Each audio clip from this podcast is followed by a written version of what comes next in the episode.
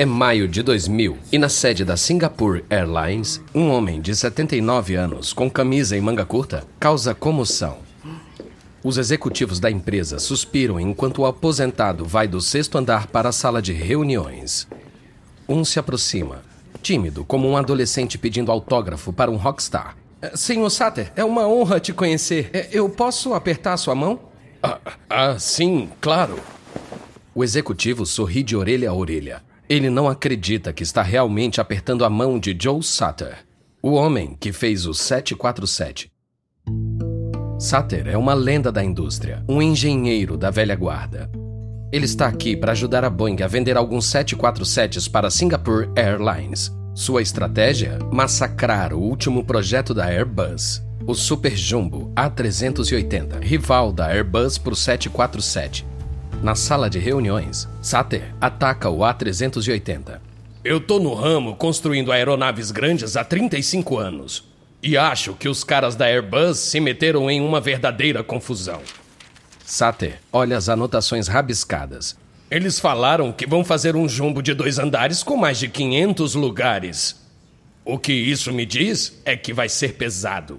Muito mais pesado que os 747 que estão em serviço. E eles ainda dizem que vai custar menos para operar por passageiro. Hum. Sater olha para a equipe principal da Singapore. Agora, eu sei que a Airbus vai falar que eu sou um velho, confuso e tolo e talvez estejam certos. Mas as questões de engenharia não desaparecem porque eu estou questionando. Se eu fosse vocês, esperaria os detalhes do plano da Boeing para o 747-400 antes de comprar da Airbus. A equipe da Singapore parece ter gostado. Mas quando Sater sai, o clima entre os executivos da Singapore muda. Bom, foi divertido. É, mas ainda não me convenço pelo 747-400. A Boeing pode ter essa opção testada e aprovada, mas se tivermos novos modelos de aviões antigos, nunca vamos ter novas aeronaves. A tecnologia e o tamanho do A380 dão vantagem para a Airbus. E os executivos da Singapore Airlines não são os únicos que sentem isso. Porque enquanto a Airbus está construindo novos jatos, a Boeing está jogando seguro. A Boeing definia tendências, mas agora parece uma empresa que perdeu a coragem. Uma fabricante de aeronaves que não quer investir os bilhões necessários para lançar um jato novo? Que tipo de empresa a Boeing se tornou? Enquanto isso, a Airbus lançou novos jatos como o A330, A340 e agora o A380. É hora da Boeing parar de se apegar ao seguro e ousar. Porque, se não retomar seu gosto pelo risco logo, a Airbus vai dominar os céus.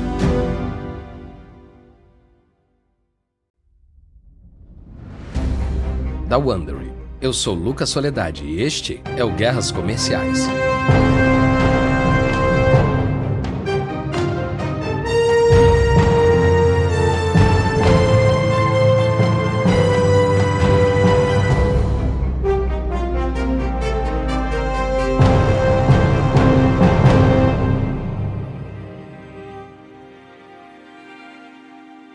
Último episódio, a Boeing se esforçou para bater a Airbus, oferecendo grandes descontos e entregas rápidas. Mas a avalanche de pedidos causou caos na produção, dando prejuízos para a Boeing e levando as companhias aéreas para a Airbus.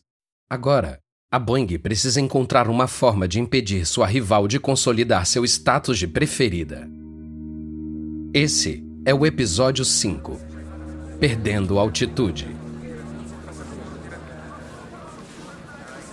É junho de 2000 e em um hotel em Paris, jornalistas de aviação se reúnem para uma coletiva da Airbus. O diretor da Airbus, Noel Forger, os observa com um enorme sorriso no rosto. E esse francês magricelo tem motivos para sorrir. Faz 35 anos que a indústria aérea europeia se reuniu em Londres para fundar a Airbus. Naquela época, ninguém imaginava um dia superar a Boeing. Mas no último ano, a fabricante europeia conseguiu exatamente isso, vendendo 85 jatos a mais que a rival americana. Agora, pela primeira vez, a Airbus é a líder de mercado. E também está prestes a se tornar uma empresa real. As fabricantes francesas, alemãs e espanholas por trás da Airbus estão se unindo para formar a EADS. E depois da fusão, A Airbus não será mais um consórcio. Será uma subsidiária da EADS com fábricas e contas próprias. Também vai poder tomar decisões mais rápido. A direção da Airbus não vai mais ser definida por um grupo de fabricantes independentes e seus financiadores estatais. Mas hoje, Forger comemora porque os governos europeus concordaram em financiar o A380 com empréstimos enormes e juros baixos. E ele mal pode esperar para contar tudo aos jornalistas. Ele está orgulhoso ao lado de um modelo do A380, rodeado por jornalistas e fotógrafos. Este será o maior avião de passageiros já fabricado. Grande o suficiente para ter de 500 a 900 lugares. Um jornalista faz uma pergunta óbvia ao chefe da Airbus. Alguém quer um avião tão grande? O mercado claramente quer esse jato. Oito clientes já manifestaram interesse, inclusive a Singapore Airlines. Mas não é o suficiente para acabar com o ceticismo desse jornalista. O crescimento das operadoras de baixo custo não sugere que as pessoas vão viajar cada vez mais direto ao destino, ao invés de usar essas aeronaves Ruby como o A380 vai ser? Forger afasta a questão. A demanda por viagens aéreas cresce 5% ao ano. Aeroportos que hoje lidam com 30 milhões de passageiros por ano vão lidar com 60 milhões de passageiros daqui a 10 anos. Eles precisam de aviões maiores. E é nisso que tanto a Boeing quanto a Airbus estão apostando. Enquanto os europeus estão apostando alto no gigante A380, a Boeing acredita que os dias dos aeroportos hub estão acabando. Se a Boeing estiver certa, as operadoras vão precisar de uma próxima geração de jatos médios de longa distância, não jumbos. Mas a Boeing, medrosa, ainda não está segura de colocar dinheiro de verdade e pagar para ver. É abril de 2003 e na nova sede da Boeing em Chicago, o CEO Phil Condit está atualizando o conselho administrativo do Sonic Cruiser.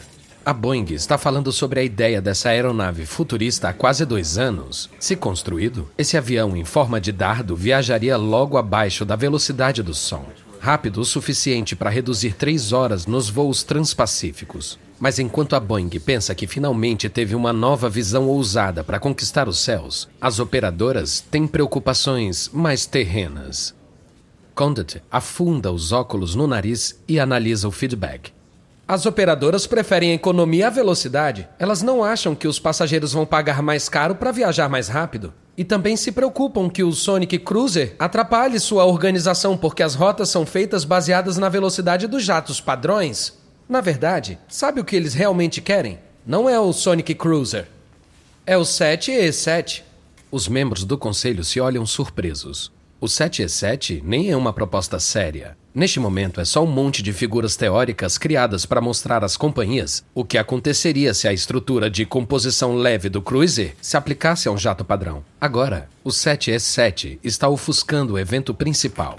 Um conselheiro grisalho de pescoço de tartaruga se inclina. Ele é Harry Stonecipher, o ex-diretor da McDonnell Douglas. Ele entrou no conselho quando a Boeing comprou a Douglas em 1997. Então, o que fazemos? Deixamos o Sonic Cruiser e vamos com o 7E7? Condit não sabe. As operadoras parecem interessadas no 7E7. Então vamos explorar isso ao invés do Sonic Cruiser. Mas não tem pressa. Ainda é mais seguro desenvolver derivados de produtos que já temos. O conselheiro James McNerney interrompe. Ele não gosta da abordagem segura de Condit. Phil, não aprovamos a produção de uma nova aeronave há 13 anos. Se demorar muito, vamos perder a chance de superar a Airbus. Stonecipher corta. Colocar o 7E7 no mercado custa 10 bilhões de dólares. Isso é muito. Eu não apostaria em nada tão caro. A Airbus está agindo como um jovem solto na cidade com o cartão de crédito dos pais. Mas nós temos que responder nossos credores. McNerney responde.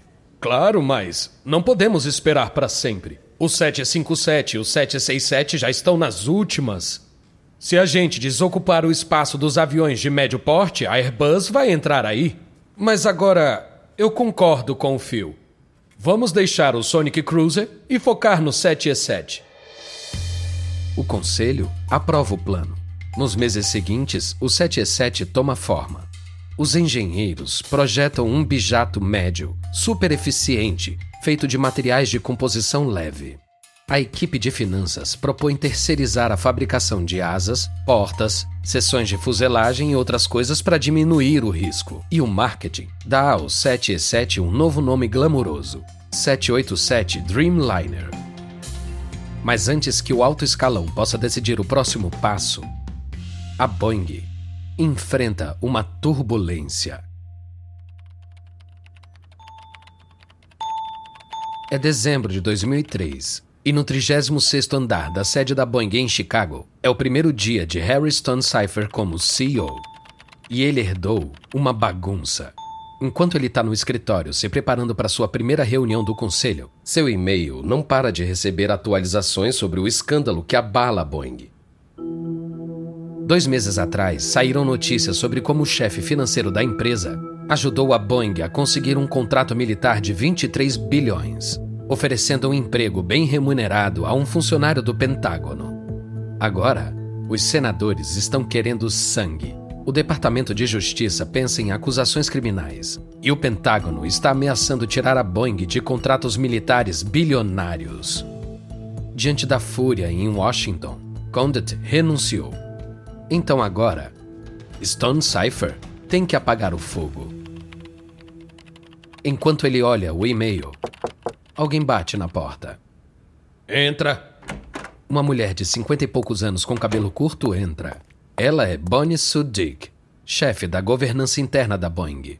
Stone Cipher ergue os olhos do computador. Cuidado, Bonnie. Tá chovendo merda aqui. Sudik sorri sem jeito. Ok. O que você precisa, Harry? Quero um código de conduta que se aplique a todos os funcionários. Tem que ser claro. Tolerância zero para mau comportamento. Mais transparente que água, entendido? Certo, eu posso te entregar daqui a quatro meses. Bonnie, acho que você não me entendeu. Você tá olhando o calendário e eu tô olhando o meu relógio. Você tem um mês. Ordens dadas. Stone Cipher pega suas anotações e vai para a reunião. E ele não tem tempo a perder. Depois de explicar seu plano do código de conduta, ele fala da Airbus. Eu quero pegar a Airbus de jeito. Primeiro, avançamos com 787. A Airbus está ocupada com a A380. Nós podemos conquistar o mercado de médio porte antes que eles possam reagir. Sorrisos aparecem pela sala. Aprovar o primeiro jato novo da Boeing desde 89 vai ser uma pausa bem-vinda na avalanche de más notícias.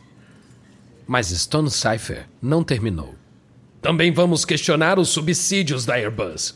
Vamos lembrar a Washington que a Airbus ameaça a maior exportadora americana e é subsidiada pelo Estado. Vamos lembrá-los de por que somos importantes e dos milhares de empregos americanos em jogo. Vamos fazer eles lutarem por nós, certo? Os sorrisos na sala aumentam ainda mais. A Boeing caiu, perdeu o status de número um da aviação comercial e sua divisão militar está envolvida em um escândalo. Mas a Boeing não vai se render. Em vez disso, ela vai levantar do tatame e voltar à luta. E seu primeiro golpe vai ser bem grande. É outubro de 2004 e no Parlamento Europeu em Bruxelas, um confronto transatlântico sobre os subsídios aos fabricantes de aviões se apresenta. De um lado da mesa está o representante de comércio da União Europeia, Pascal Lamy, do lado oposto, o homem que exigiu essa reunião, o representante americano Robert Zelick. E Zelick está querendo briga. Os subsídios da Airbus são inaceitáveis. Desde nosso acordo em 92 sobre os subsídios a fabricantes de aeronaves, a Airbus recebeu 15 bilhões em empréstimos do governo. Acreditamos que esses empréstimos violam as regras da Organização Mundial do Comércio. Para Lamy, esse é o dia da marmota. De tempos em tempos, há reclamações sobre o financiamento da Airbus. Então, os dois lados fazem uma dança diplomática antes de concordarem em seguir discordando. Lamy faz a defesa habitual da Europa. Desde 92, o governo americano deu 18 bilhões de dólares em subsídios indiretos à Boeing. Isso com contratos militares e de pesquisa. Além disso, todo o suporte dado à Airbus cumpre os termos do acordo de 1992. Lamy acha que sabe o que vem a seguir. Zelic vai dizer que contratos militares não são subsídios, e a discussão termina num impasse. Mas então, Zelig acaricia seu bigode fino e lança uma bomba. Em 92, a Airbus tinha 10% do mercado. Agora é líder. O acordo tem que ser renegociado e os subsídios à Airbus devem acabar. Se você não quiser um novo acordo, vamos rasgar o acordo de 92 e apresentar uma queixa à OMC. Lamy se pergunta o que está por trás dessa nova postura linha dura. Talvez seja a eleição presidencial no próximo mês. Afinal, atacar a Airbus pode ganhar votos em Washington. Ou, talvez, a Boeing esteja se preparando, usando seu status de uma das maiores lobistas do Capitólio para criar problemas. Mas a Europa também joga duro. Os Estados Unidos podem ter a maior economia mundial, mas as 25 nações da União Europeia juntas são maiores. Lamy cruza os braços. Se você fizer uma queixa na OMC, também acionaremos medidas imediatas contra vocês. Alguns dias depois, os Estados Unidos cumprem sua ameaça, rasga o pacto de 1992 e faz uma queixa formal à OMC. No dia seguinte, a União Europeia responde com uma reclamação sobre o apoio do governo a Boeing. Europa e Estados Unidos estão em rota de colisão. E a menos que eles se desviem, uma guerra comercial vai acontecer.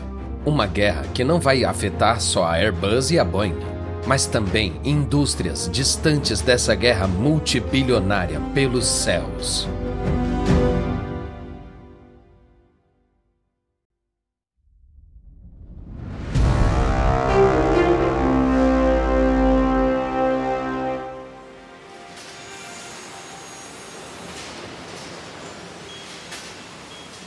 Outono de 2004 e numa cavernosa fábrica de montagem da Airbus em Toulouse, França, um exército de mecânicos fazem o primeiro A380.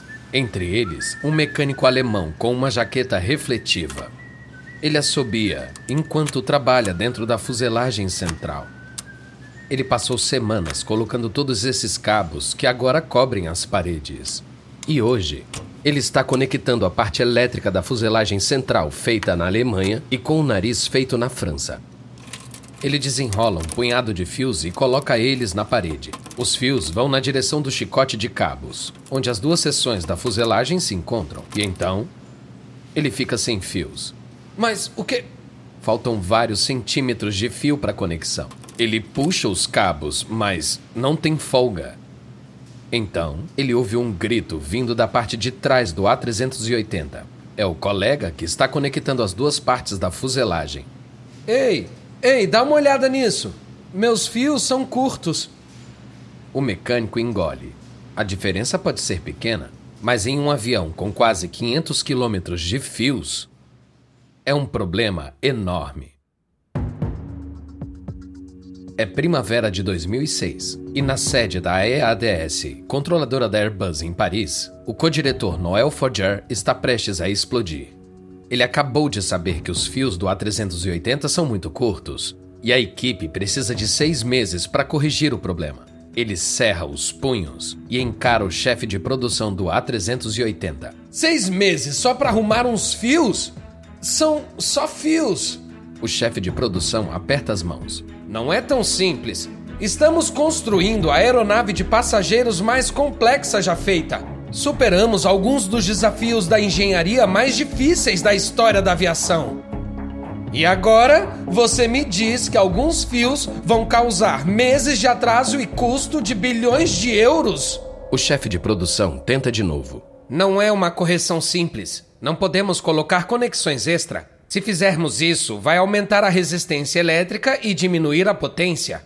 Precisamos tirar todos os cabos instalados, corrigir o problema e fabricar equipamentos para substituir. Aí podemos colocar os fios de volta. Ah! Como isso aconteceu? Os alemães estão usando uma versão mais antiga do software de design do que os franceses. Parece que os cálculos de rigidez do fio são diferentes entre as duas versões, por isso os designs não se encaixam. Forger segura a cabeça em desespero. A Airbus pode ser uma empresa agora, mas as antigas questões regionais continuam. Alguns anos antes, os engenheiros franceses tentaram pressionar os alemães a atualizar o software, mas eles resistiram e não quiseram obedecer à França. Em vez de tomar partido, as fabricantes da Airbus deixaram os alemães fazerem do jeito deles. E isso está prestes a se tornar uma decisão muito cara. Em junho de 2006, a Airbus anuncia um atraso de seis meses na entrega do A380, um imprevisto que vai custar 2 bilhões de euros nos próximos quatro anos. No dia depois das notícias, as ações da EADS despencam 26% em semanas. Forger sai. A Airbus manda centenas de trabalhadores alemães à França para tentar recuperar o projeto de 13 bilhões de dólares, mas os atrasos continuam. Seis meses viraram um ano.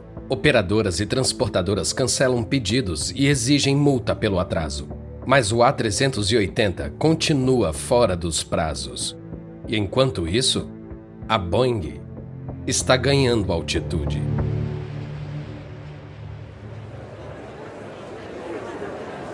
É julho de 2007 em Everett, Washington. 15 mil fãs de aviação empolgados esperam a Boeing apresentar o 787 Dreamliner. Eles assistem às enormes portas da fábrica de montagem do 787 se abrirem, revelando um jato azul, branco e prateado com o logo da Boeing. A multidão aplaude e comemora ao ver o jato que está revitalizando a principal fabricante americana. O Dreamliner ainda não está voando, mas já é uma sensação da aviação. É o avião que a Boeing vendeu mais rápido. As operadoras amam sua economia e recursos high-tech, e os passageiros vão amar as janelas altas e a qualidade do ar. A Boeing já recebeu 7 mil pedidos e tem uma lista de espera de 6 anos. Mas quando a multidão vê o 787 de perto, fica chocada um entusiasta da aviação com boné militar vira para o seu amigo depois de checar a fuselagem. Você viu isso? Um prendedor temporário. Ah, e tem um buraco bem ali. isso não é um avião acabado, é uma concha vazia. Ele tá certo. Esse 787 é praticamente como um avião de papel. Ele se sustenta por peças improvisadas e superfícies falsas. E isso porque os fornecedores da Boeing estão lutando as demandas de tecnologia avançada e materiais compostos do Dreamliner levaram os fornecedores da Boeing ao limite. Eles estão atrasados em tudo, desde o software de computador até os prendedores de titânio que unem as partes do avião. A Boeing não se preocupa, porque a alternativa da Airbus, o A350, está há anos de ser terminada e muito atrasada com os pedidos. Mas os dias em que a Airbus estava muito ocupada fazendo seu super jumbo para desafiar o 787 estão acabando. Boa noite. Uma nova era na aviação começou com a chegada a Sydney minutos atrás. É outubro de 2007 e o A380 finalmente está em serviço. Está dois anos atrasado. Mas quando o primeiro voo com passageiros do A380 aterriza em Sydney, é notícia nacional. O Airbus A380 estabelece novos padrões de referência na aviação. É o mais limpo, ecológico e maior avião a jato de passageiros do mundo hoje. Também posso dizer que é o mais silencioso. Diferente do Jumbo que está tentando decolar aqui atrás, que faz um tremendo barulho. Mas apesar da empolgação, o A380 já é um fracasso financeiro ultrapassou quase 7 bilhões de dólares do orçamento. E poucas operadoras querem gastar 280 milhões de dólares em um jato que parece desajustado com os tempos. A Airbus imaginou um futuro onde os super jumbos iam conectar aeroportos hub de megacidades, mas as operadoras low cost estão levando cada vez mais pessoas direto aos aeroportos de destino que cobram menos que os grandes hub. E agora, essa mudança no mercado está caindo no colo da Boeing. No próximo episódio, a Airbus contra-ataca com o A320 renovado, o Dreamliner é soterrado e o 737 MAX acaba com a reputação da Boeing.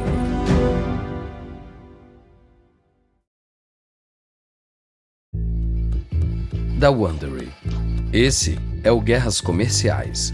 E uma nota rápida a respeito das conversas que você ouviu A gente não sabe exatamente o que foi dito, mas esses diálogos são baseados nas nossas melhores pesquisas. Essa série de guerras comerciais foi apresentada originalmente por David Brown. O apresentador dessa versão é Lucas Soledade. Tristan Donovan escreveu essa história. Karen Lowe é nossa produtora sênior e editora, produzido por Emily Frost. Design de som original de Kelly Randall. Nossos produtores executivos são Jenny Lauer Beckman e Marshall Lewy, criado por Hernan Lopes para o Wondering.